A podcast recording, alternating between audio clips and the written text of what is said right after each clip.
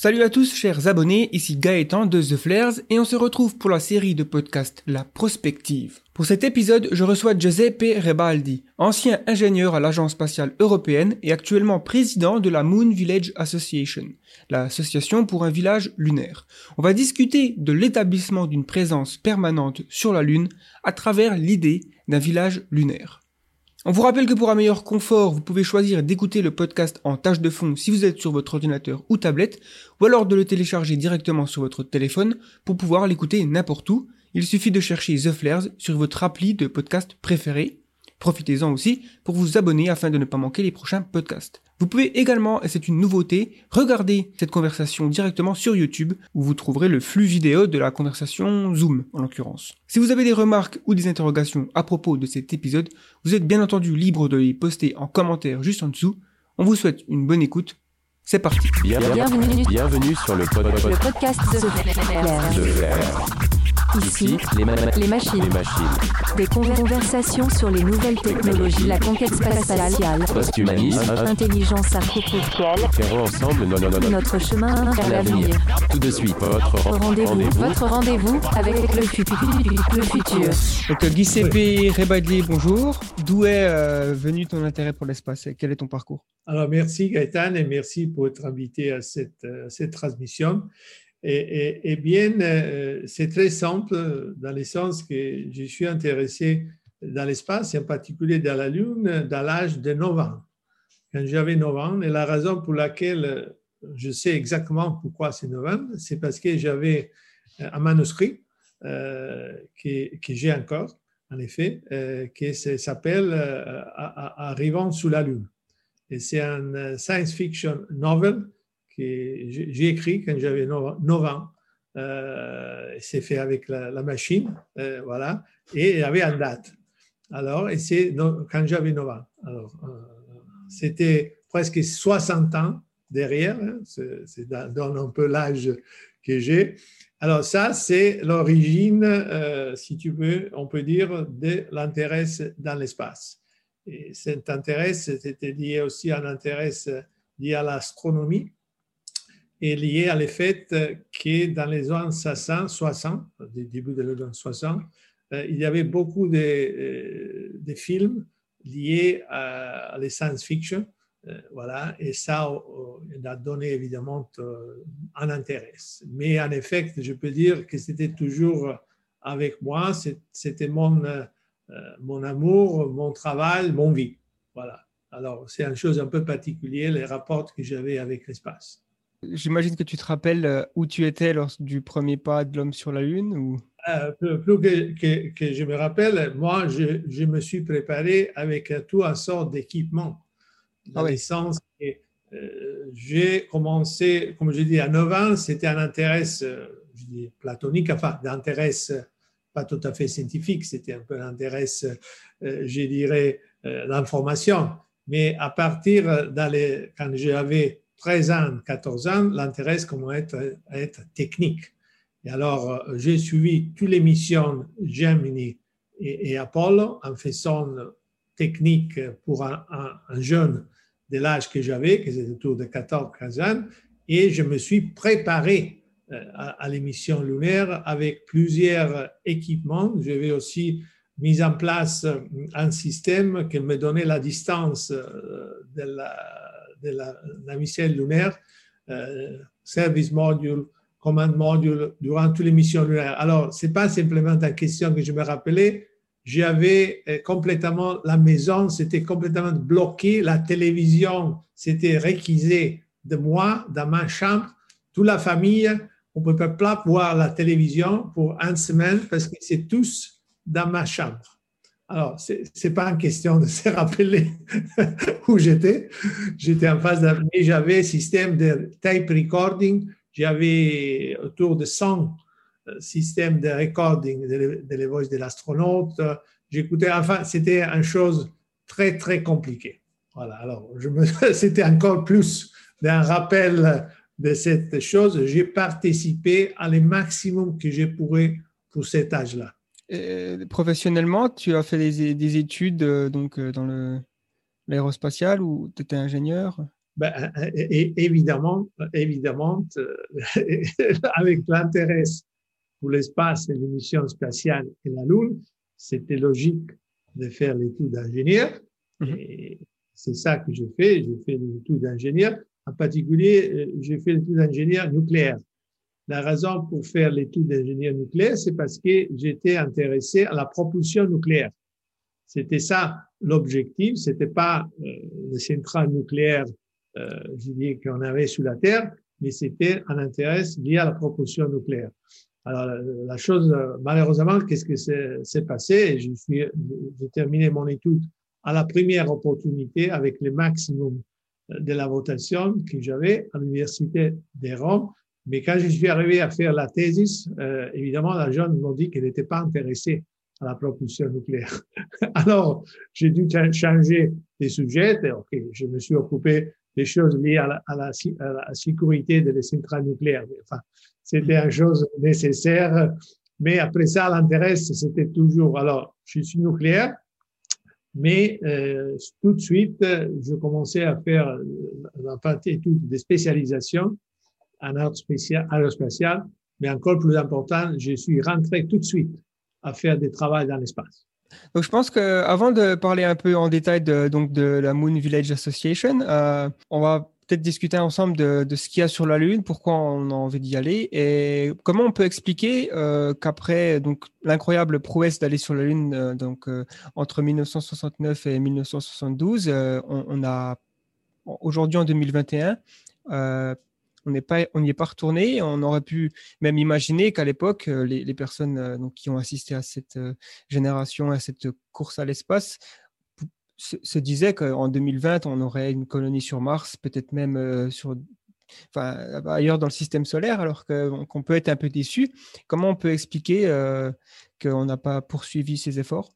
Ben, en, réalité, c'est relativement simple de l'expliquer, dans le sens que euh, aller sur la Lune, c'était euh, avec un esprit politique.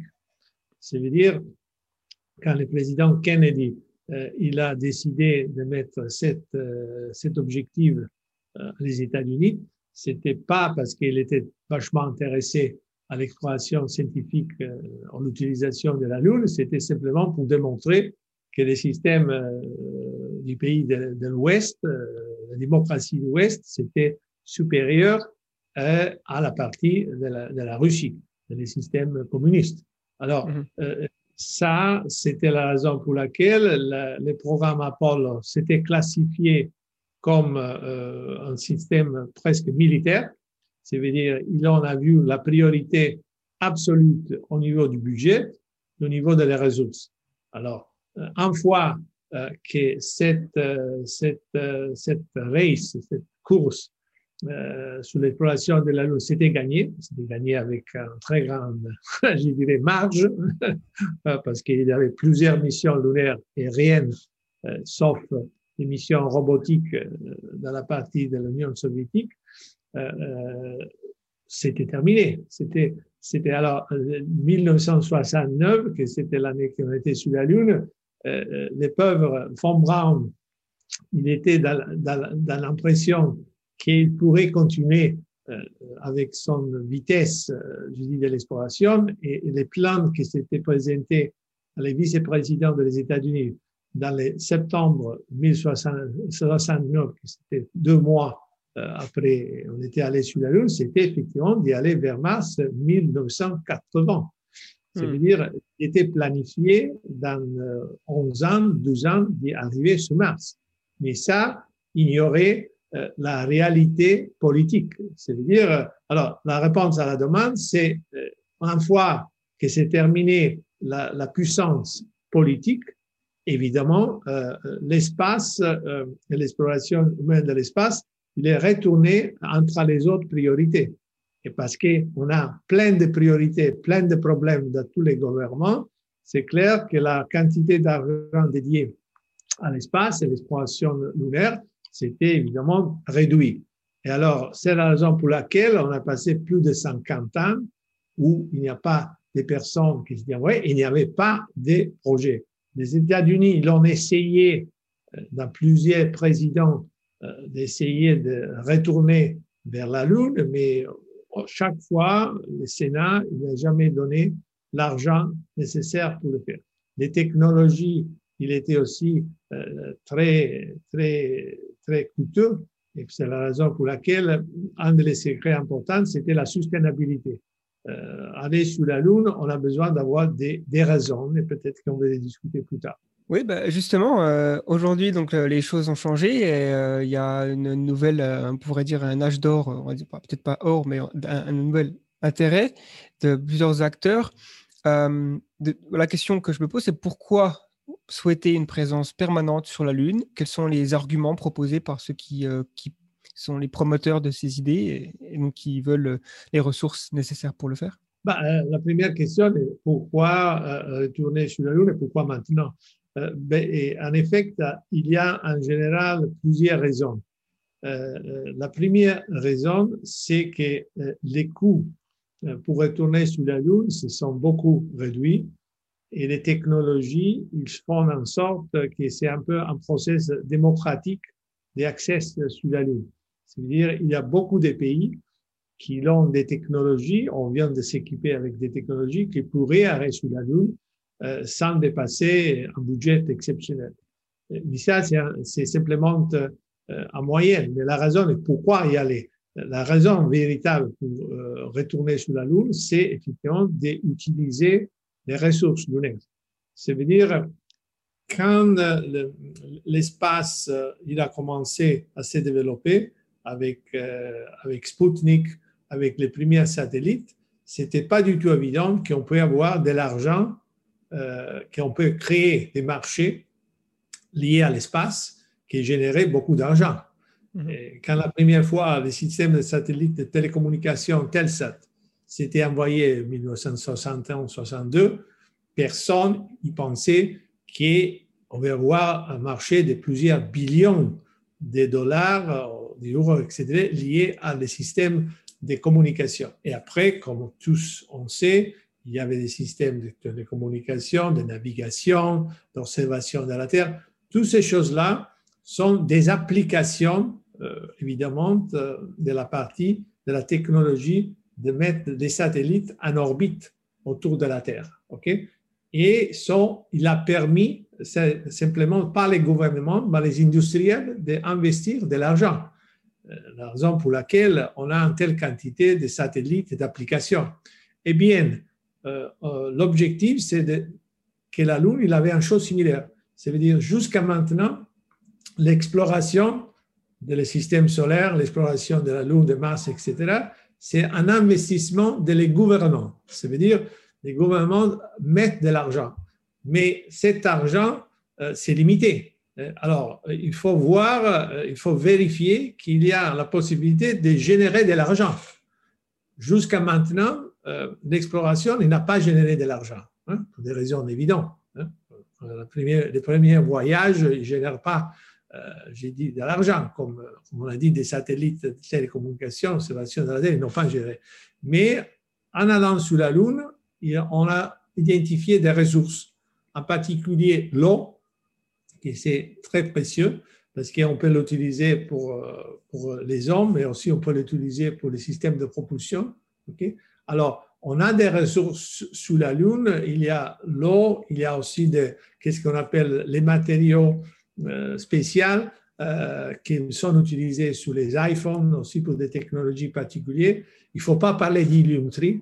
Quand, quand vous entendez la parole hélium-3, il faut, il faut se fermer les oreilles parce que parce que c'est une connerie énorme. Euh, je viens d'être un ingénieur nucléaire. Alors, j'ai travaillé pas beaucoup de l'industrie nucléaire, mais je peux vous dire que l'hélium 3, euh, c'est une chose qui peut être utilisée pour les centrales thermonucléaires qui n'existent pas et qui ne vont pas exister pour les prochains 30-40 ans. Alors, euh, c'est une chose complètement euh, stupide de parler d'hélium 3. Alors, une fois que vous en- entendez parler de hélium 3, vous le mettez à côté, vous dites merci, OK, on parle des choses plus sérieuses. Les choses sérieuses sur l'eau, il y a euh, platinum, mais surtout les matériaux, euh, euh, qu'est-ce qu'on appelle, euh, euh, des matériaux utilisés pour beaucoup d'industries. Alors, ça, c'est l'objectif de l'émission future.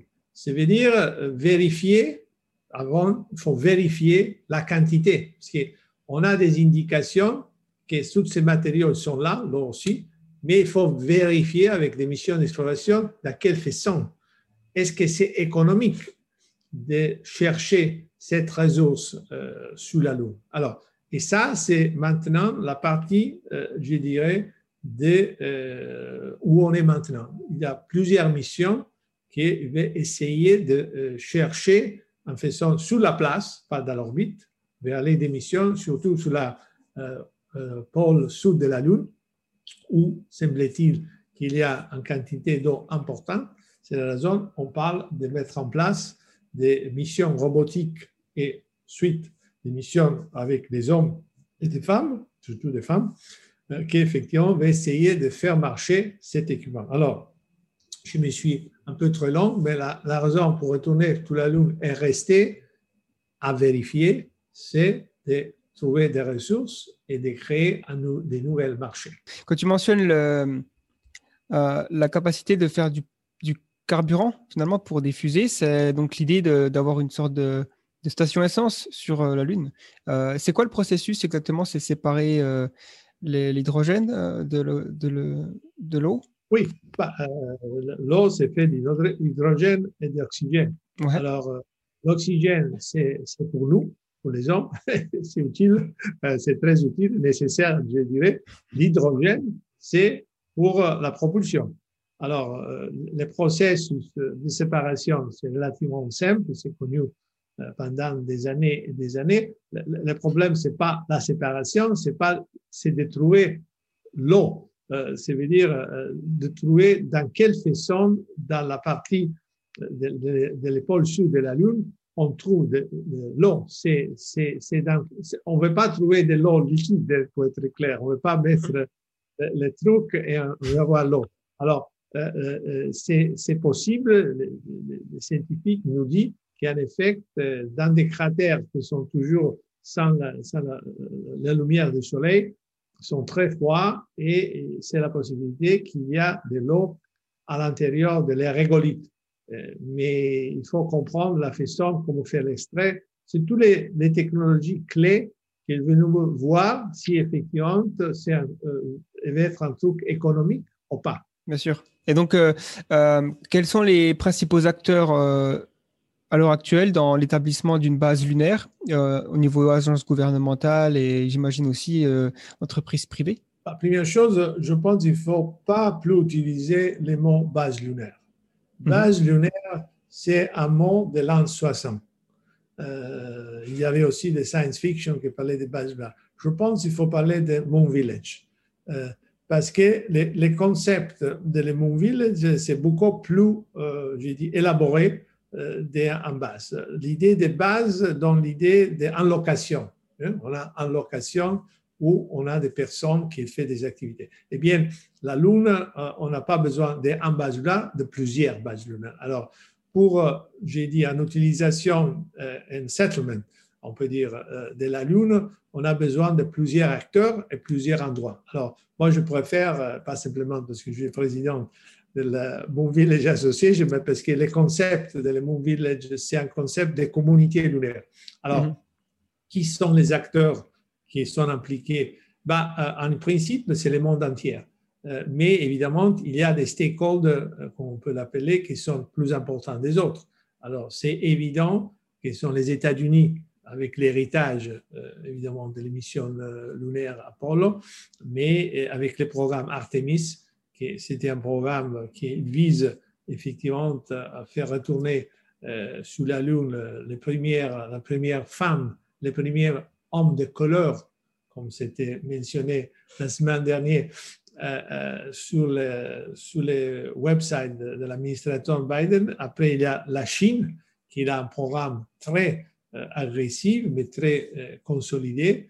Et après, il y a tous les autres pays, à partir de la Russie, les Andes, les Japon, les Européennes. Et, qu'est-ce qui est plus, plus important, c'est qu'il y a aussi des pays comme la Turquie, euh, United Arab Emirates, hmm. qui, UAE, qui le fille aussi la Lune. Je pense que la Lune, c'est euh, dans la possibilité d'être, euh, d'arriver euh, dans plusieurs pays. Parce que la quantité d'argent, comme je disais au début, euh, pour arriver euh, à faire en sorte d'implémenter de, de, une mission lunaire, c'était possible au niveau de technologie et de l'argent. Et après, il y a tous les acteurs privés. Acteurs privés qui surtout maintenant sont surtout dans les États-Unis à partir de euh, SpaceX, que tout le monde connaît, Blue Origin, mais il y a plusieurs autres industriels un peu partout dans le monde entier, iSpace en Japon, qui sont des industriels qui, évidemment, comme ils l'ont fait dans l'orbite terrestre, vont utiliser les gouvernements comme anchor tenant, si on peut dire le mot anglais, ça veut dire euh, on va avoir d'être un, un, un, client important. Les clients importants, c'est le gouvernement. Alors, s'il n'y a pas un client, euh, investir simplement de l'argent avec une possibilité de retour dans les prochaines 5-10 ans, c'est vachement compliqué. Alors, on a toujours besoin, jusqu'à maintenant, de les gouvernements pour essayer de, de donner de l'argent pour faire des services. Comme on a mhm. fait sur la station spatiale, la NASA paye pas le, développement des lanceurs, de la capsule, etc. Il paye les astronautes. Et la même chose euh, fait déjà pour la Lune, paye les industriels pour amener quantité de kilos sur la Lune. Voilà. Alors, ça permet d'ouvrir des possibilités à l'industriel de faire le, le travail qu'il veut, mais pour faire en sorte de donner des services. Voilà. Oui, c'est vrai que c'est logique. Et, euh, il y a un service, notamment le transport, hein, qui est euh, euh, de plus en plus délégué aux entreprises privées. Bon, il y en a SpaceX qui est, un, on va dire un, contracteur maintenant de la NASA pour aller sur la station spatiale internationale. Et, et donc, est-ce qu'il donc tous, tous ces stakeholders, est-ce qu'il y a une collaboration ou est-ce qu'on a, quand même un sentiment de concurrence et, potentiellement euh, avec un sentiment de, se dire euh, qui sera le prochain, euh, le premier, on va dire, à, mettre le pied sur la Lune. J'imagine que la Chine a, aussi cette, cette, envie de fierté nationale. Enfin, on, peut, on peut se demander s'il n'y a pas une nouvelle course à l'armement spatial. Enfin, pas à l'armement dans le sens mettre des armes, mais une, course dans le sens euh, race tu, tu, as mentionné plusieurs aspects. Euh, je pense qu'il faut les examiner un par fois. Première chose, euh, est-ce qu'il y a une compétition et une collaboration Est-ce qu'il y a moyen pour coopérer dans toutes les autres stakeholders? Mais justement, la première, la première question, évidemment, il y a un peu de compétition. Et la compétition, c'est une compétition euh, clean, on va dire, propre, c'est bien. Mm-hmm dans tous les endroits, avoir une compétition permet d'avoir des produits qui sont euh, mieux qu'il y a un, monopole. Alors ça, par, euh, par définition, c'est une bonne chose. Évidemment, il faut être assuré que c'est une compétition fair. Mais euh, après ça, l'important, c'est justement la raison pour laquelle il y a plusieurs stakeholders, mais il n'y a pas un mécanisme, une plateforme, je dis, de les mettre en, en communication un à l'autre. C'est la raison pour laquelle euh, dans 2017, euh, euh, on a créé la Mobile Association. L'association que je suis le président, s'était créée exactement pour ça, pour être en plateforme, pour faire en sorte que les différentes stakeholders, euh, gouvernement, agence spatiale, industrielle, euh, université, organisation internationale, et public, et public, euh, peut mettre en communication et peut essayer de travailler ensemble en faisant de créer des, possibilités, de monter les, des possibilités de coopération. C'est évident qu'il y a un bloc, on peut dire ouest, euh, et, on et, et, le reste du monde. Euh, c'est évident que les Américains n'ont pas besoin de la Mobile Association pour euh, faire des programmes ou des activités avec les Japonais ou les Européens, parce qu'ils sont ils le font pendant 45 ans, mais la chose pas évidente, c'est d'avoir les Américains et les Chinois, par exemple, qui ne sont pas censés s'en parler pour des raisons politiques, euh, en faisant que les programmes sont des programmes complémentaires. Voilà. Et alors, ça, c'est un exemple, mais aussi dans la, la Russie. Alors, ça veut dire l'organisation, la nécessité de faire parler et de mettre en sorte d'avoir de, des coopérations à travers utilisant l'NBA, c'était la source. Et voilà, c'est la raison pour laquelle on a démarré cette organisation.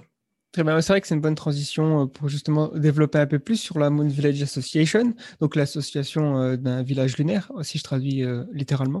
donc, un des objectifs, comme tu l'as dit, c'est de faciliter la collaboration entre les différents stakeholders. Vous travaillez donc notamment avec des working groups, donc des groupes de travail que tu pourrais donc euh, décrire un petit peu concrètement les différents travaux qui sont euh, mis en place à travers l'association? Bah, euh, Je pense, je, vais donner deux, trois mots parce que pour le reste, la gens intéressée peut regarder sur notre website. effectivement, nous, on essaye d'organiser des sujets pour lesquels créer après la participation des stakeholders. Et, évidemment, il y a une telle quantité de sujets parce que qu'est-ce qu'il faut réaliser? Qu'aller sous la Lune et rester, c'est l'équivalent, à, peu près d'être sous la Terre et partir d'à zéro. alors, on a besoin de tous. Hein. Ce n'est pas une question de qu'est-ce qu'on avait. Non, on n'a on a rien. on n'a rien et il faut essayer de mettre en place euh, une société. Euh, à, vérifier, évidemment, si on a besoin d'avoir une société sur la Enfin, en principe, c'est créer une autre société. Alors, euh, il y a des, l'organisation, ce n'est pas une organisation d'ingénieurs, c'est une organisation multi-stakeholder aussi à l'intérieur.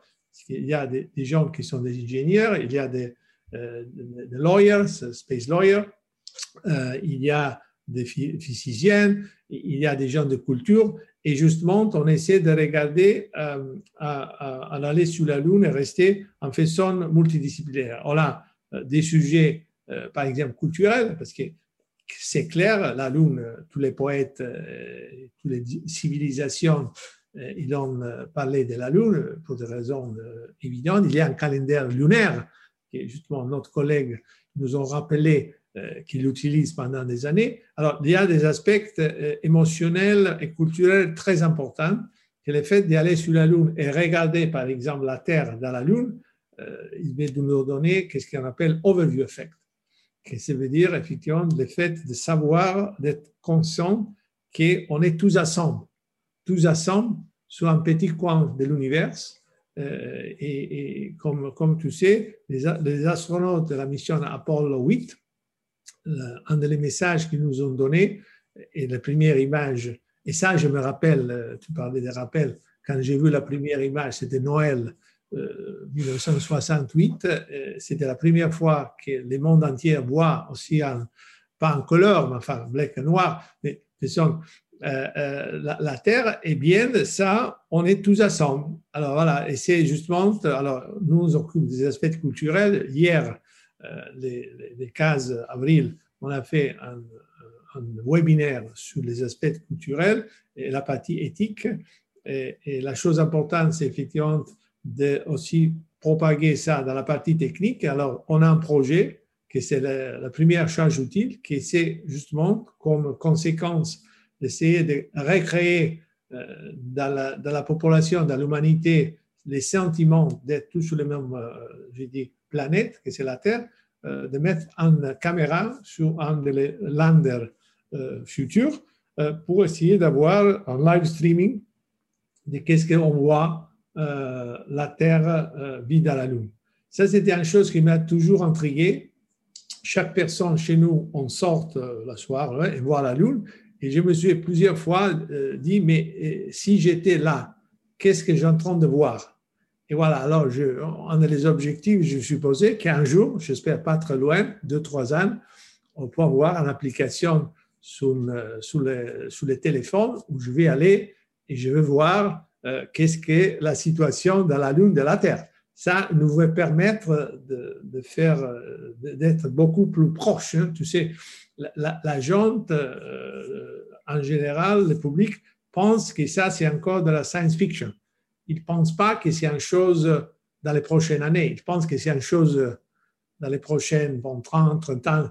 Alors, je pense un des messages de l'association, c'est effectivement d'y expliquer que les choses sont en train de se produire maintenant. Alors, on vit une période extraordinaire euh, où on peut participer, si on est intéressé, euh, sous, cet aspect. Alors ça, c'est un aspect culture, euh, charge utile, mais on a des aspects aussi plutôt de gouvernance. On essaie justement de développer et faire, faire dialoguer les différents blocs euh, des stakeholders pour essayer de se mettre d'accord pour trouver un façon avec des best practice, common practice, comment se comporter sur la Lune. Est-ce qu'on veut faire les ravages comme on a fait dans les États-Unis chaque personne il a pris son truc euh, ils ont fait les éclaves, etc. Bon, on n'a pas des éclaves sous la Lune, mais on peut détruire euh, tout à fait l'ambiance. Il veut faire euh, créer des débris partout. Ça veut dire qu'à la fin, personne ne peut aller sous la Lune. Enfin, il faut essayer d'être plus sage que la première étape de l'exploration de l'espace. Parce qu'ils sont passés plus de 60 ans et euh, en espérant, en espérant qu'on a, on emparé des choses, on a pris des choses, en espérant. Alors, sous la Lune, on va essayer de faire un peu mieux. Ça veut dire de partir, euh, pas comme on est parti pour l'exploration spatiale avec des blocs séparés, et après essayer de, de se mettre d'accord plus tard, mais on essaie d'y aller avec les concepts de l'immobilier de l'association, tous ensemble. Ça veut dire chaque personne, chaque stakeholder avec son priorité, mais en moins, en s'en parlant, essayer de créer des synergies. Voilà, c'est un peu ça, euh, le overarching, euh, je dis, la file rouge euh, Mhm. de toutes les activités qu'on fait. Après, on a des activités un peu plus techniques, comme par exemple la définition des architectures, euh, ça veut dire que, comment va être euh, la possibilité, quel type euh, de système on va développer dans 25 ans. Et aujourd'hui, le 16 avril, on a justement un webinaire qui va expliquer en détail ça.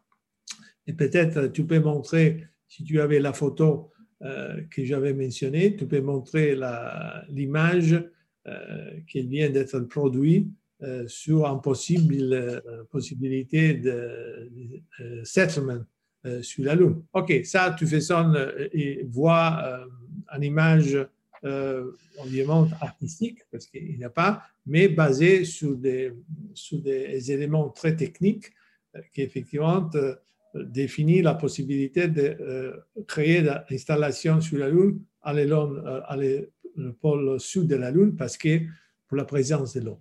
Et après, il y a beaucoup d'autres euh, working groups euh, pour essayer d'impliquer les pays en développement. Il y a des aspects économiques. Enfin, on a une palette euh, très importante des activités les gens qui sont intéressés ils sont les bienvenus à y participer, à s'inscrire. Voilà. Bien sûr, donc tous les liens seront dans la description de cette vidéo, ce podcast. C'est vrai que quand on réfléchit à l'établissement d'un de la présence humaine sur la Lune, il y a plusieurs questions euh, et plusieurs choses qui viennent en tête. C'est-à-dire les aspects techniques, à quoi ça va ressembler visuellement, euh, à quoi va ressembler la vie sur la Lune, mais également euh, le- les aspects juridiques, de gouvernance. Donc on, reviendra là-dessus. D'après vous, est-ce que enfin d'après le, les études de- de- du Moon Village Association, est-ce que l'opinion publique aujourd'hui est favorable à l'établissement permanent de l'hu- l'humain sur la Lune? Bah, nous, on a fait plusieurs, euh, on peut dire, euh, euh, surveys en, en- en différents moments. Et, ça, c'est visible aussi sur le, sur le web. On a, on a présenté ça à les Nations Unies. Donc, tu sais, c'est l'endroit où la majorité des pays, 95 pays, font pas de l'école pour, pour l'espace. Eh bien, ils sont très favorables. Euh, et, les jeunes, en particulier, ils sont, euh, sont très favorables. Euh, Qu'est-ce qui est important, c'est aussi la liaison entre la- l'ambiance, la protection de l'ambiance et aussi la Lune. Euh, beaucoup de personnes sont, très intéressées sur le concept d'y aller vers la Lune parce que qu'est-ce qui est important de réaliser, c'est que faut comparer un système fermé avec un système ouvert.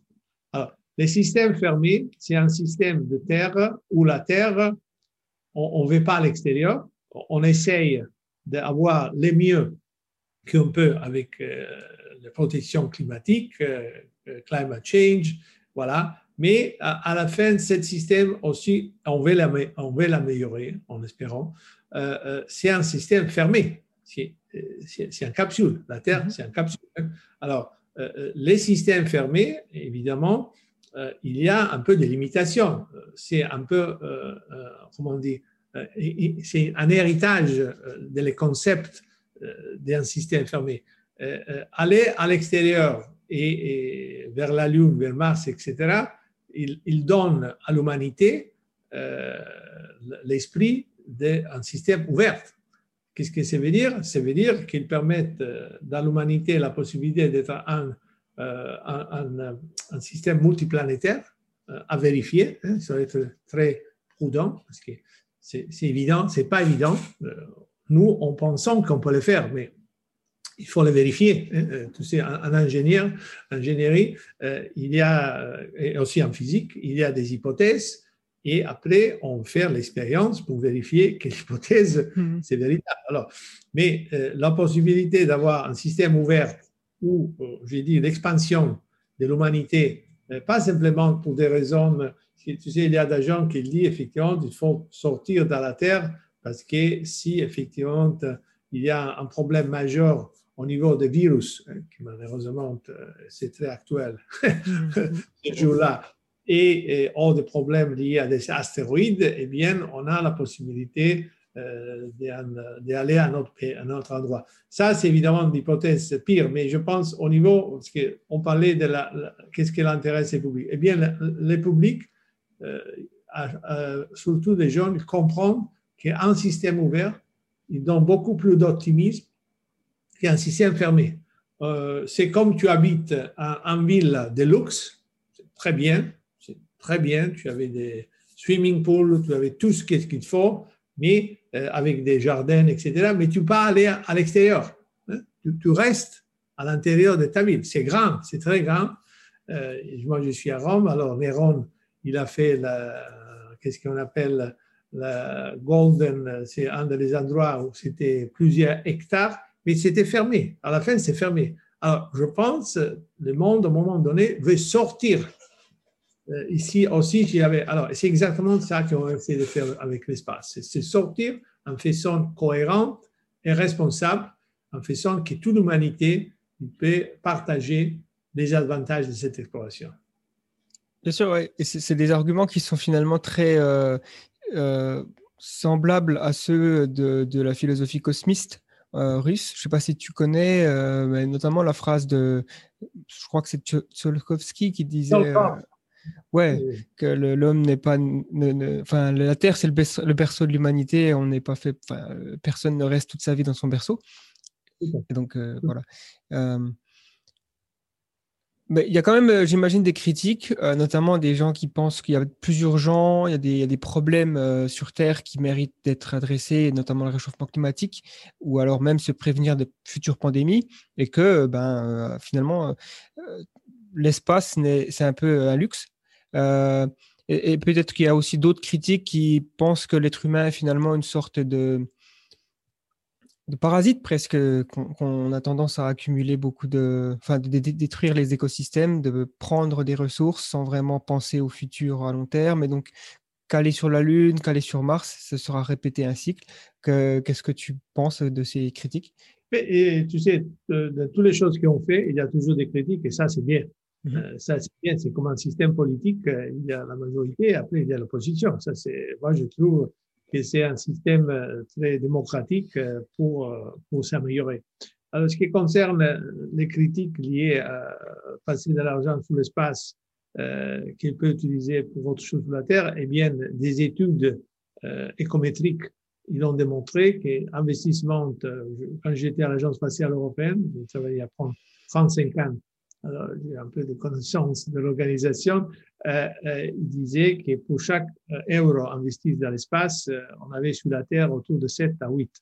C'est-à-dire parce qu'il y a un facteur d'amplification lié, c'est pas simplement à l'effet industriel, mais à l'effet qui produit des applications. Ça veut dire c'est un multiplier.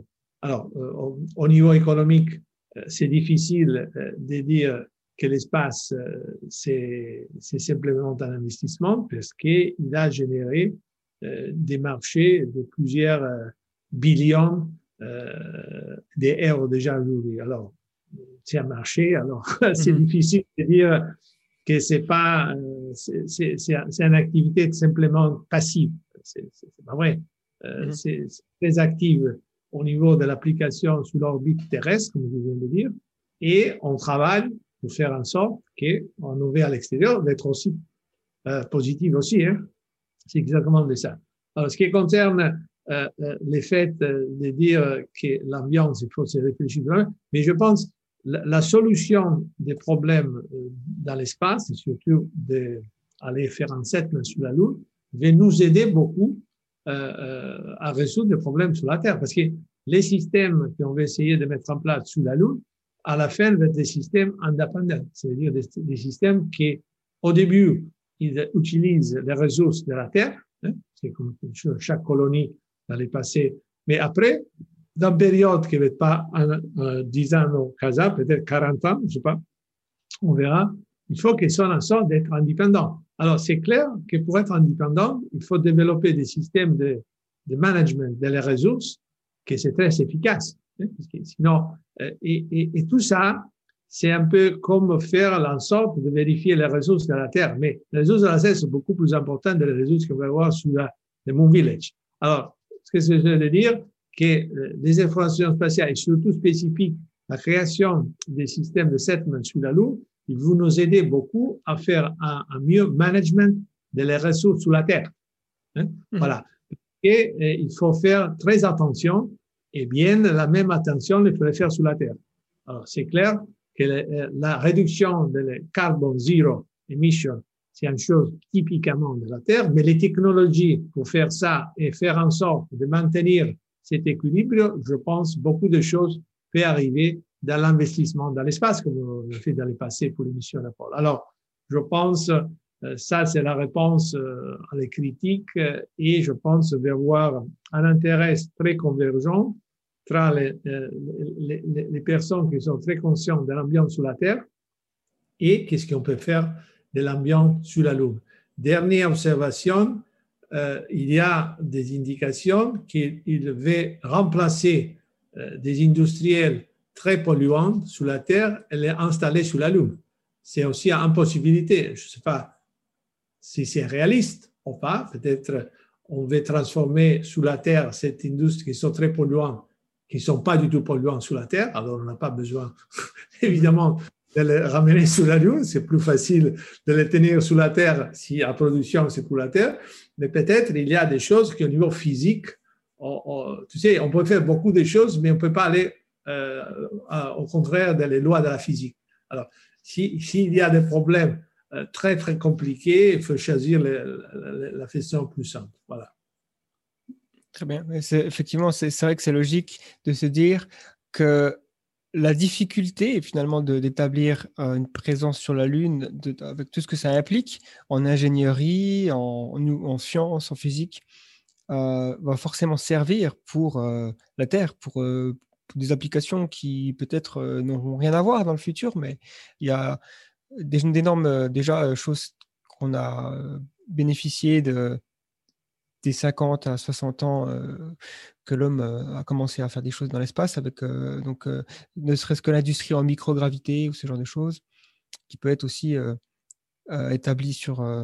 il me semble que Jeff Bezos a cette ambition d'avoir que toute l'industrie lourde de la Terre soit délocalisée finalement dans l'espace pour que la Terre ce soit une sorte de jardin d'Éden finalement qu'on qu protège. Donc on verra si c'est possible, ce serait bien. Mais au final, est-ce qu'on a les technologies aujourd'hui pour euh, établir une présence sur la Lune ou il nous manque encore euh, des, problèmes, enfin, il nous manque encore des solutions à des problèmes d'ingénierie qu'on n'a encore pas euh, trouvés? Ou est-ce qu'on pourrait demain, si on a plusieurs trillions de dollars, programmer une mission et, au début d'année prochaine, on y, on, on y va? Bah, au, niveau technologique, on est allé sur la Lune 64 ans à l'avant. Alors, euh, au niveau, la, la, la, la réponse est là.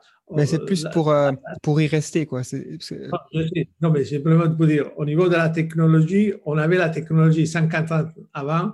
Alors, on, on imagine qu'avec le développement de la technologie, quand même, mm -hmm. euh, les, les, smartphones euh, qu'on a aujourd'hui, c'était beaucoup plus euh, que les missions Apollo, euh, il avait sur son propre. Alors, la technologie, il est là, ils sont en train de réduire les coûts, comme je mentionnais au début, le transport, etc. Les problèmes euh, de faire en sorte d'avoir un settlement sous la Lune, c'est pas un problème technologique. Aujourd'hui, euh, les problèmes, c'est plutôt un problème politique et humain, qui à la fin, ça arrive à la même chose, parce que ce sont les humains quand même qui sont partis euh, de la partie, euh, j'ai dit, euh, politique et des gouvernances. Alors, le premier aspect de, l'aspect humain est bien en orbite. On est resté maximum 14 mois, presque un niveau, niveau de gravité très, très bas. Sur la Lune, on a un niveau de gravité qui c'est un, un, cyste, six fois moins. Oui, ainsi de, la, de, de ce qu'on a sous la Terre, mais on a des radiations. Et, les radiations, quand la jambe dit on veut aller sous Mars domaine, qui sont évidemment des conneries, parce que là, on n'a on a, on a pas encore la technologie. Sous la Lune, on a la technologie pour aller pendant 50 ans, pour aller sous Mars, on n'avait pas du tout. Alors, ça n'existe pas encore, mais l'aspect plus important, c'est les hommes et les femmes, la radiation. Alors, la Lune, justement, alors la réponse à la question, on veut voir au niveau de la, euh, euh, la présence humaine, combien peut être longue la présence humaine. Euh, on peut penser de voir une période de six mois, pas nécessairement au début, après faire en sorte qu'on mette des protections. Mais alors, qu'est-ce qui empêche aujourd'hui euh, d'avoir demain, euh, je dirais, cette euh, Moon, Village, c'est simplement le fait de développer des technologies qui sont affordable, comme on dit en anglais, ça veut dire qu'elles sont efficaces au mhm. niveau de, du.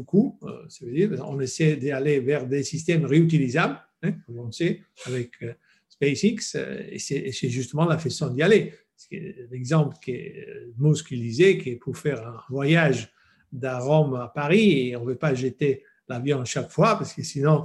Euh, le euh, voilà. Alors, ça, c'est un des clés, euh, la réutilisation pour la sustainabilité, mais les aspects humains, c'est des aspects très importants.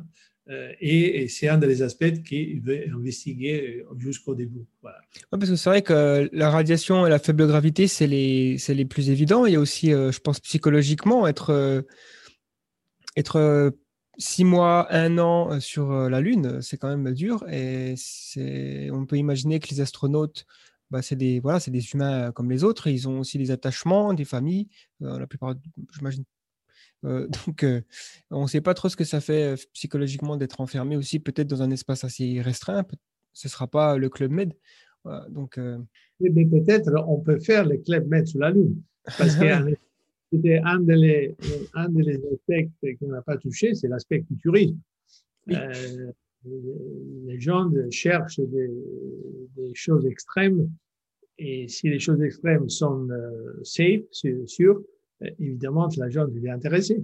Euh, évidemment, l'ouverture d'un marché du tourisme lunaire, euh, pourquoi pas. Mais, pour revenir à, la question, je pense évidemment les aspects psychologiques sont très importants. Euh, il y a des choses très positives liées sur la Lune. Ça veut dire que dans la surface euh, visible euh, de la Lune, on a toujours la visibilité de la Terre, qui n'était pas mauvaise, hein, dans le sens, sous six mois, par exemple, si on a un présent de six mois, je pense, si je me reviens bien, c'est dépend de l'endroit où on est euh, présente, mais si on parle surtout sur la partie du, pôle sud nord de, la Lune, je pense qu'on a la possibilité d'avoir la Terre 60-70% de l'étang. Alors, sous six mois, on va avoir la Terre presque pour quatre mois. Euh, euh, ça veut dire, c'est pas mal. Hein. La jambe qui sont au pôle, il y a pour six mois, comme, comme on sait qu'il ne va pas le soleil. Alors, hmm. qu'est-ce que je veux dire? Et il faut aussi retenir que pour la Lune, c'est trois jours. Alors, première chose, les astronautes veulent voir la Terre. C'est pas mal. Il va y avoir aussi des télescopes pour essayer de voir en faisant encore plus détaillé, parce que pas simplement regarder, mais pas voir des télescopes pour voir aussi sa, propre ville à la hmm. limite. pourquoi, intéressant. Pourquoi pas euh, Pourquoi pas On a des télescopes, on est sous la surface, on peut voir ça. Et alors, au niveau psychologique, ça veut dire, mais il faut laisser le fait qu'il y a trois jours de distance, pas plus, trois jours.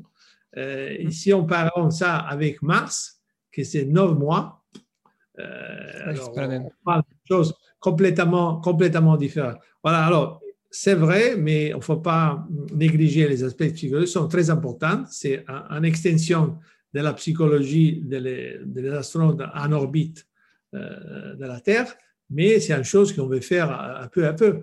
Euh, c'est pas peut-être c'est pas nécessaire d'avoir des humains euh, en permanence sur la Lune. On ne sait pas. Sûrement au début, on veut faire les choses similaires qu'on fait en orbite euh, sur la Terre. Il y a des périodes de six mois. Euh, Aujourd'hui sur la station spatiale, peut-être dans les futurs, on va passer à l'année et, et fait voir pourquoi les astronautes sont sous la Lune. Parce qu'ils peuvent être là pour des raisons techniques, pour aider la production, avec beaucoup de robots, etc. Ou on a la nécessité d'avoir là parce qu'ils font d'autres choses. Par exemple, des investigations scientifiques avec des télescopes, etc. Ou parce que l'agent, peut-être, il peut créer un système presque d'autonomie et veut vivre sur la Lune. Pourquoi pas? Euh, C'est vrai. à, à- à la limite. hein. Mais ça, ce n'est pas une chose pour aujourd'hui au domaine. Euh, Aujourd'hui au domaine, l'important, c'est de faire en sorte que l'humanité se comporte en façon plus sage. Alors, euh, on va essayer de se comporter en façon plus sage de ce qu'on a fait sous l'orbite terrestre. Et c'est ça un des objectifs primaires, faire en sorte que les gens coopèrent entre eux. Euh, il y a des compétitions, mais en façon fair, comme on dit. Il y a des industriels qui font, euh, j'ai dit, des investissements importants pour rendre la chose soutenable. Et le fait que l'humanité considère ça comme la première étape pour les, euh, dis, les rentrées permanentes euh, à l'extérieur de la Terre. Parce que ça, c'est la première étape. Imaginons-nous s'il n'y avait pas la Lune, et la première étape plus proche, c'était Mars. Imaginons que la, Terre, la, la Lune n'était pas là, et il faut aller vers Mars. Eh bien, euh, j'ai dit tous, euh, les, les niveaux d'évolution étaient complètement différents. Euh, alors, euh, On serait- évolution, euh, la Terre, la Lune. nous, on a, c'est la raison peut-être où on est là, parce qu'on avait la Lune. Euh, si- S'il n'y avait pas la Lune, peut-être l'humanité avait un système différent, peut-être comme c'est passé sur Mars, sur Vénus. Nous, on a une chance d'avoir la Lune, que c'est en partie intégrale. Il faut simplement maintenant aller la rattraper, c'est tout, en faisant que c'est à l'intérieur d'un système terre-lunaire, système cislunaire. Voilà, c'est tout. On va rattraper qu'on avait à l'origine, c'est tout. Euh, ouais, c'est vrai que ça fait sens. Et il y a cette expression, euh, si Dieu avait voulu que l'humanité explore l'univers, il nous aurait donné une lune. Donc, euh, Oui. bon, euh, c'est plutôt cool. C'est exactement ça. C'est exactement ça. Et sans Euh, la Lune, je dis aussi l'humanité, la propre progression et la soutenabilité de l'humanité qui nous Mhm. permettent aujourd'hui de parler entre nous, c'est lié à la Lune, entre autres. En termes d'un point de vue, euh, euh, bon, pour rester sur la Lune, pour avoir un système qui fonctionne, euh, donc euh, une, euh, on peut appeler ça une colonie ou une, un village, hein, je pense que c'est le meilleur mot à utiliser. Voilà. Voilà. Le, village lunaire, il sera donc en termes donc deux choses où on peut on peut se demander comment ça va fonctionner en termes d'énergie. Est-ce que ce sera le, le solaire? J'imagine que le, c'est la, la- la solution la plus adaptée et également bon, ou alors peut-être qu'il y en aura d'autres. En ce qui concerne l'alimentation, euh, comment ça va se passer? Oui, mais comme je disais, euh, aller sur la Lune, c'est un système complet. Euh, pour, pour avoir un permanent sur la Lune, il faut développer un système complet qui nous va permettre, comme j'ai dit à l'avance, de, développer des technologies qui nous permettent de vivre bien sur la Terre. Ce qui concerne les, les- questions spécifiques, l'énergie, c'est évident euh, que sous la Lune, il n'y a pas d'atmosphère. Alors, l'efficacité des panneaux solaires, euh, c'est beaucoup plus élevé euh, première chose, mais il y a aussi des aspects liés à la, la pollen, dust, euh, voilà, euh, sur la Lune, qui va réduire. Alors peut-être il va développer très vite des compagnies euh, qui vont nettoyer les panneaux solaires. Ça, c'est une industrie, peut-être une des premières industries, euh, le nettoyage euh, des, des panneaux solaires. Mais semble-t-il en blague, mais en réalité, c'est c'est- une chose très importante. Mhm. Euh, Après, euh, euh, j'ai dit les panneaux solaires qui sont évidents. Euh, il y a des périodes aussi où les endroits qui sont dans l'obscurité et c'est évident que euh, très probablement on a besoin de production nucléaire.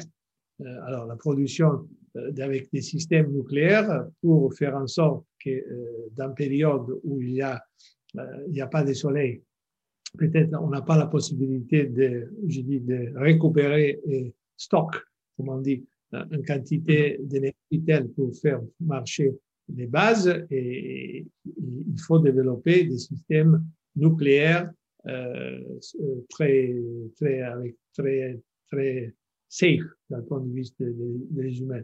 Euh, ça, alors, ça veut dire sous, sous la solaire et nucléaire pour la partie des productions, ce qui concerne la production des, des nourritures, hein, comme vous disiez, aussi notre euh, étude euh, qui explique comment peut être le de 2045, il a déjà la considération d'avoir des serres.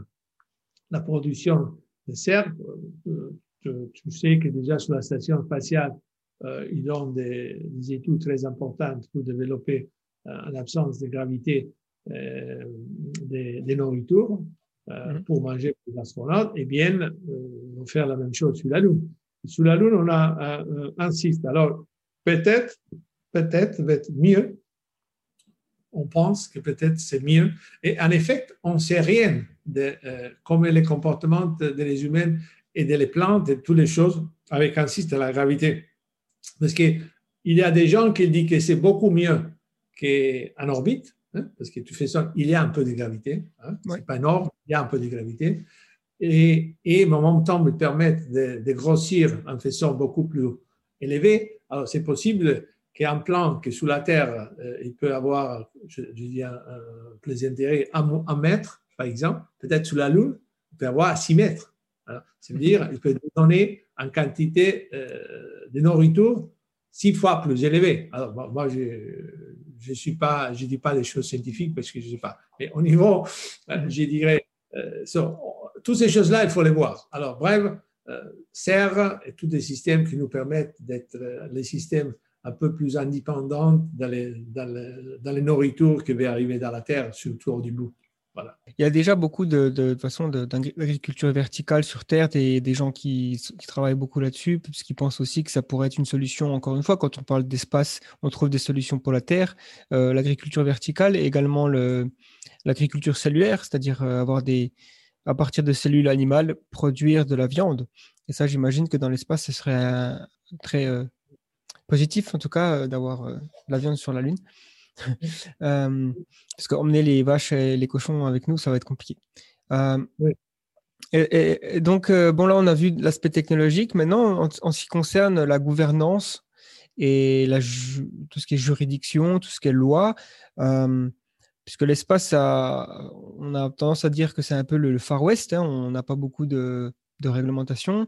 Qu'est-ce qui, est-ce qu'il existe déjà des textes de loi encadrant les activités humaines euh, sur la Lune spécifiquement? Bien, alors, première chose, euh, pas vrai que l'espace c'est un Far West, parce nous sommes euh, dans les, dans les années 60, justement, quand les Sputnik, la, la course à l'espace s'est démarrée, tous les pays, ils avaient l'intérêt à trouver des accords.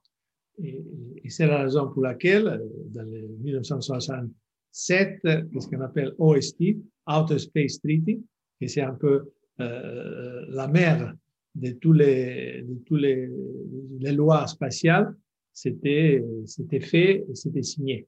Euh, alors là, il y a déjà beaucoup euh, des, des principes comme euh, non-appropriation, le fait que l'espace, c'est c'est libre, on ne peut pas utiliser l'espace pour raisons militaires.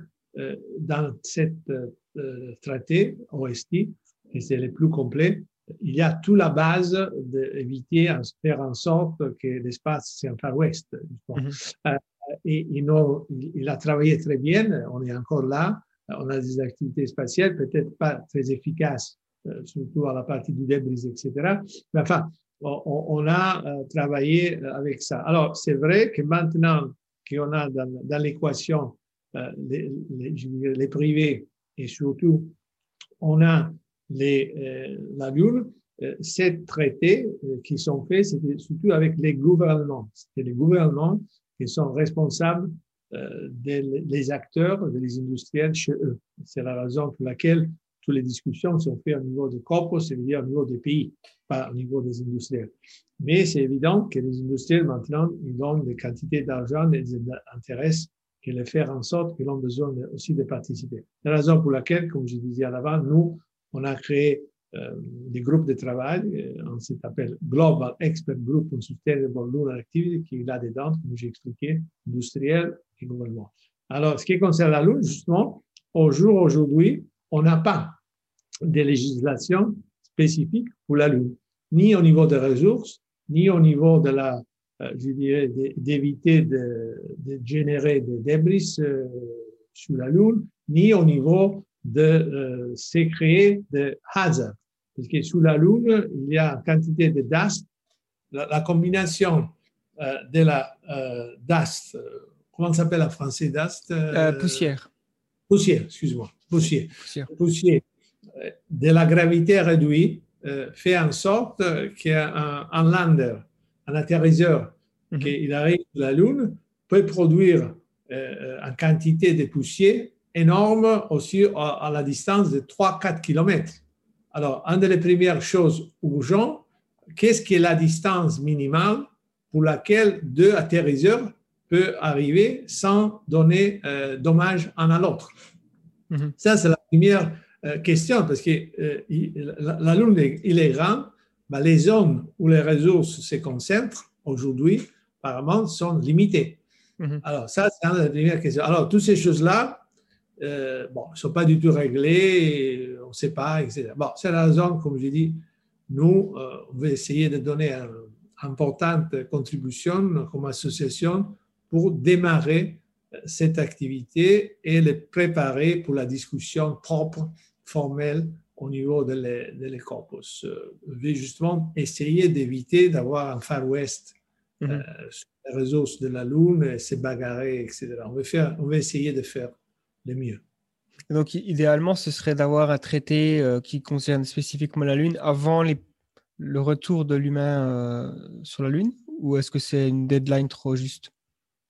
Euh, C'est un truc très idéaliste mmh. sur deux raisons. Première chose, on ne parle plus de traités. Les traités sont des, des ans 60 où il y, a, il y avait moins des États et, et il y avait des intérêts très spécifiques. Aujourd'hui, on a surtout ce qu'on appelle soft law, euh, qui c'est un peu la même chose qu'on fait pour euh, l'ambiance. Ça veut dire les gouvernements euh, vont définir, euh, mettre d'accord sur des, sur des façons de se comporter, euh, mais pas d'avoir des traités. Tu fais ça entre nous.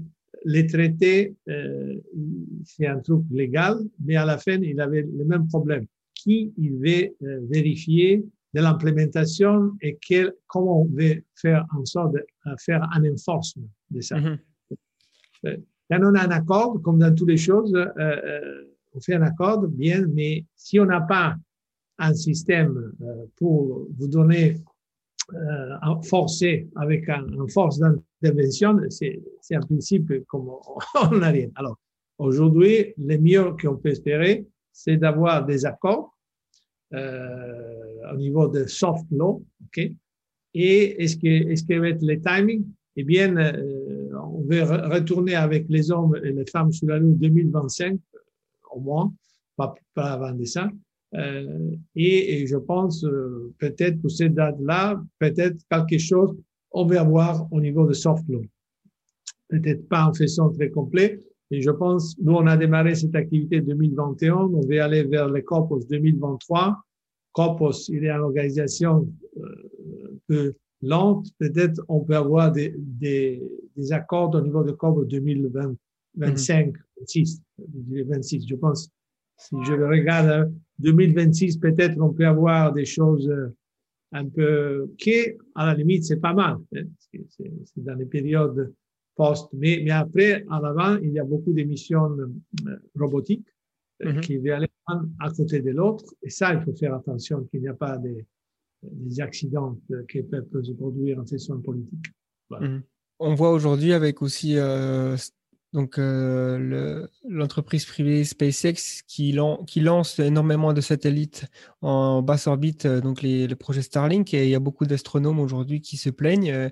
et il me semble que l'ONU, avec le COPWOS, a, accueilli ou va accueillir une, enfin un panel d'astronomes pour voir euh, comment est-ce que c'est vraiment un problème ou, pas quoi. Donc euh, D'ailleurs, il y a aussi sur la Lune un intérêt pour l'astronomie, puisque si on place des observatoires euh, sur la face cachée de la Lune, on aura, on n'aura pas d'interférence atmosphérique et on aura vraiment un- une meilleure vue. Quoi. On pourra étudier scientifiquement de nombreuses choses. En termes de... Là, du coup, si on se projette dans le futur, on fait un peu de prospective. euh, c'est aussi euh, ce qui nous intéresse avec The Flares. Euh, Est-ce qu'on peut envisager donc, que la Lune soit une destination accessible, à, voilà, disons à la fin du siècle? Pour euh, bah, accessible, je sais pas euh, pour combien de personnes, mais en tout cas que ce soit quelque chose qui, qui soit assez commun de voir des personnes aller sur la Lune, qui aurait peut-être des résidents permanents, euh, beaucoup de tourisme, un peu comme euh, une ville ou un autre pays finalement. Moi, je, moi, moi, honnêtement, vous, posez la question à la, pe- à la personne qui croit plus dans cette chose. Alors, évidemment, il faut aller pour étapes. La réponse, oui. Moi, je pense pour la, sûrement pour la fin du siècle, euh, de ce siècle-là, euh, je pense, tu sais, il faut regarder un peu qu'est-ce qui se passe sous l'orbite basse, parce que ça, c'est intéressant. Que, euh, la première question, est-ce que l'agent, aujourd'hui, après 60 ans de Yuri Gagarin, c'était le 12, euh, 12 avril, alors quelques jours à l'avant, est-ce qu'aujourd'hui l'agent va en l'espace en faisant des routines? La réponse est non.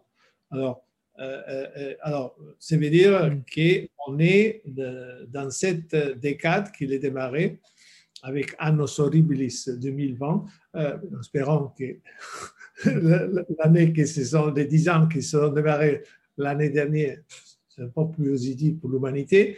Et, et- et je pense que vers la fin de cette première 2028-2029, on peut commencer à avoir un accès euh, des routines dans l'orbite basse. ok?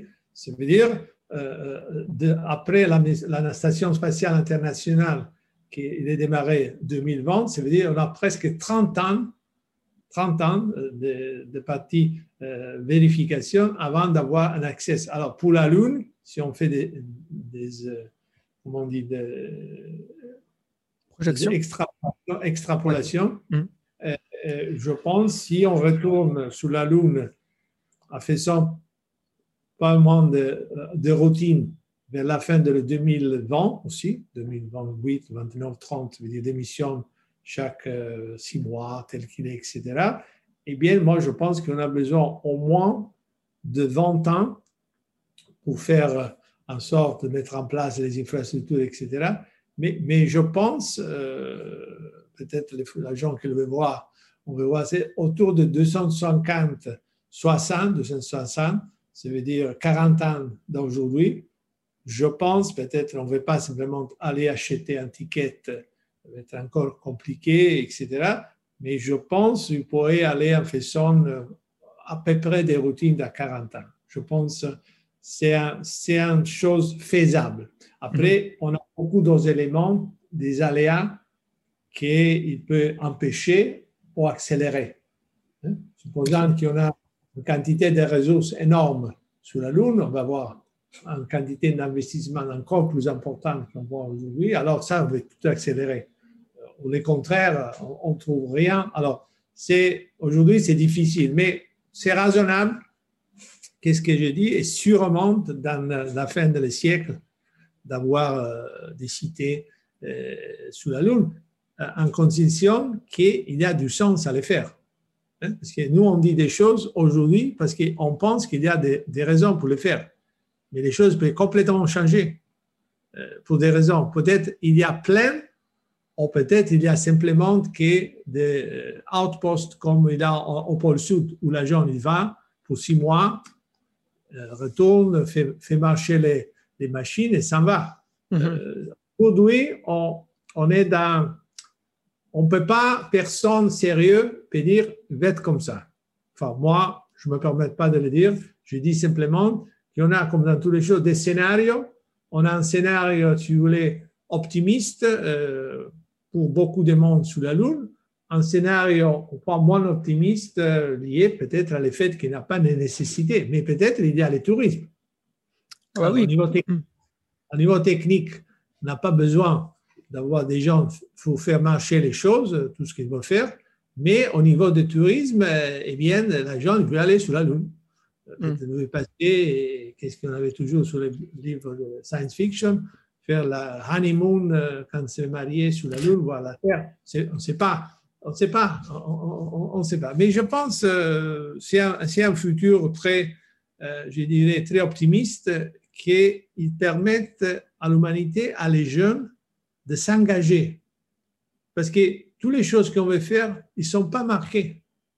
C'est nous à l'écrire. Tu mhm. sais, une des raisons pour laquelle j'ai créé cette organisation, c'est parce que je croyais, que je croyais, et je crois bien hein, aujourd'hui, qu'après 35 ans à l'Agence spatiale européenne, que c'est une organisation très bien, très exceptionnelle, mais c'est une organisation qui travaille à l'intérieur d'un système moi, je pensais que aussi les individus comme moi ou des autres personnes comme toi, etc., ils peuvent faire la différence. Parce que les futurs, ce n'est pas, pas écrit. C'est à nous de l'écrire. Euh, c'est à nous d'essayer de l'aider de l'écrire. Voilà. Et mhm. c'est la raison pour laquelle plus des gens sont intéressés, plus peuvent ramener son propre expérience, etc. Tu sais, une des choses que je trouve toujours très, euh, très excitante de, de, cette activité, maintenant je travaille plus presque que j'ai travaillé à l'ESA, parce qu'il n'y a pas de samedi dimanche, parce que c'est un truc volontaire. La, la, chose que je trouve vraiment exceptionnelle est que quand j'ai travaillé avec l'ESA, eh bien, j'avais l'argent, et les industriels travaillaient pour moi, c'est normal. Et la, la différence, c'est simplement de m'assurer qu'il fait le travail dans les budgets, et dans les, dans les schedules, que les mmh. programmes qui sont approuvés dans les pays membres, euh, c'est fait. Et maintenant, avec une organisation, comme responsable d'une organisation complètement volontaire, qu'on veut essayer de transférer vers une organisation semi, semi-volontaire pour des raisons évidemment, eh bien, l'agent, ils sont contents de mettre son propre temps euh, pour ça parce qu'ils croient de qu'est-ce qu'ils font. Alors, euh, moi, je paye rien. L'organisation ne paye rien. Hein, euh, mais les gens, ils participent. Eh bien, pour parler très de toi-même, ton organisation, justement, que je te remercie publiquement d'avoir toujours supporté la Movie Association avec des vidéos, etc., eh bien, nous donne, euh, j'ai dit, une contribution importante. Et ça explique que l'agent, il est intéressé. Ils ne sont pas payés, mais il décide de prendre son propre temps, qui c'est un ressource, peut-être un ressource plus important, pour mhm. faire ces choses-là. Ça veut dire qu'il l'intéresse. Alors, et ça, c'est une chose, honnêtement, de satisfaction au niveau personnel très important.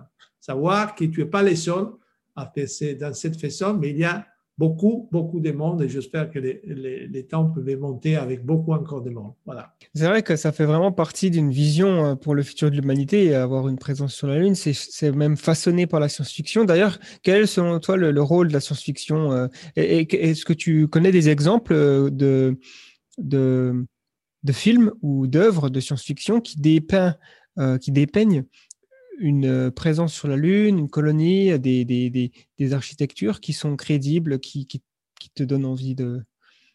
Que tu te dis, ça, c'est le genre de truc que j'imagine pourrait se produire. Bien, euh, science-fiction, à partir de Jules Verne, ça tout le monde le savait, qu'est-ce qu'il a fait. Sûrement, le science-fiction, il a toujours poussé un peu l'esprit euh, pour tous les mondes. Et mhm. évidemment, inclusive euh, de moi-même, comme je disais, quand j'étais à, l'âge de 9 ans, moi j'étais intéressé euh, à l'espace aussi pour tous les films qui montraient des monstres, etc., des, attaques sur la Terre, tous ces trucs-là. Alors, c'est sûrement qui m'a donné, je dis, un, un, stimule. Ce qui concerne moi-même, moi, moi je, en général, je ne lis pas des, des, bouquins de science fiction. Les seuls que j'avais lu en général, c'est de euh, Arthur Clarke. Euh, mhm. Arthur Clarke, et que j'ai eu le plaisir aussi de rencontrer euh, physiquement quand j'étais allé à, Sri Lanka. Mhm. j'étais mhm. allé le voir pour une raison spécifique qui, si on a le temps, je vais t'expliquer. De toute façon, ça, euh, Arthur C. Clarke, c'était l'exemple d'un scientifique, d'un scientifique, très scientifique, c'était l'orbite géostationnaire, c'est à partir d'y a son propre recherche, et, et c'était, c'était, ça s'appelait ah, Clark Orbit, après ça s'appelle géostationnaire, et alors, et il avait extrapolé. Voilà, c'est exactement ça. Le, le science fiction, il extrapole. Euh, il y a des gens qui font des extrapolations au niveau culturel, c'est intéressant, et lui, il a fait des extrapolations au niveau technique. Et alors, le, les, les, films 2011, 2011 Odyssée de l'espace, que c'était aussi dans les périodes 68, Oui. où euh, l'Apollo 8 allait à l'orbite, c'était le maximum de cette coïncidence, parce que euh, le démarrage des activités il y a 2 millions, comme tout le monde savait, s'est barré aussi sous la Lune où il a trouvé les monolithes, Mhm. euh, qui après c'était le springboard pour aller vers euh, Jupiter, etc. Alors, 2 millions de Odyssée de l'espace, c'était pour moi, euh, j'ai dit, les films de science fiction et plusieurs choses qu'ils ont mentionnées euh, sont tout à fait crédibles. Voilà. Hmm. Je recommande aussi euh, le film Ad Astra qui est sorti récemment euh, et euh, The Expanse, c'est une série qui se passe euh, donc dans le futur où l'humanité a une présence sur la Lune, même une très grande présence. Et aussi, euh, je suis en train de regarder en, ce moment la série, euh, je crois que ça s'appelle For All Mankind, où euh, c'est une sorte d'Uchronie qui, euh, qui part du principe que c'est les, les soviétiques qui ont posé le pas sur la Lune en premier. Et, et donc cette série essaie d'imaginer qu'est-ce qui se serait passé. Donc en fait, euh, on, on se rend compte que le, un scénario possible, ce serait que le, la course à l'espace ne s'arrête pas et donc euh, euh, on aurait fait des progrès plus importants puisque les États-Unis auraient été vexés et auraient voulu euh, aller encore plus vite. Quoi. Bon, en tout cas, voilà, c'est des exemples. Vous pouvez regarder si vous nous écoutez. Euh, c'est des, des exemples. Euh, bon, bah, merci en tout cas pour, euh, pour cette conversation. Juste un petit message euh, pour si, les gens qui sont intéressés par la Moon Village Association, est-ce que, alors déjà, où est-ce, est-ce qu'ils peuvent euh, euh, en apprendre plus? Alors, je mettrai les liens vers le site, tout ça, mais, euh, mais aussi, est-ce que vous avez des, des offres de des, des, int- enfin, des, est-ce que vous recherchez du monde pour euh, des volontaires ou autres? Tout à fait. Il y a, comme je disais au début, l'organisation s'est faite des volontaires, de sorte de déposition un, un peu plus de, dis permanent. Mais bah, toutes ces positions, volontaires ou permanentes, de temps en temps sont toujours tout publiées euh, sur le website. Et en effet, pour les, il y a un, un webpage, euh, dans le webpage, que euh, je prends l'opportunité pour dire qu'on va changer complètement. On va avoir un new webpage de l'organisation euh, à la fin de l'année, Mhm. où on va montrer les nouvelles aussi vidéos euh, qui essaient de produire euh, là des flares et, et aussi d'autres, euh, j'espère, très intéressantes informations. Tout ce- c'est publié sur le site. Il y a des opportunités de participer.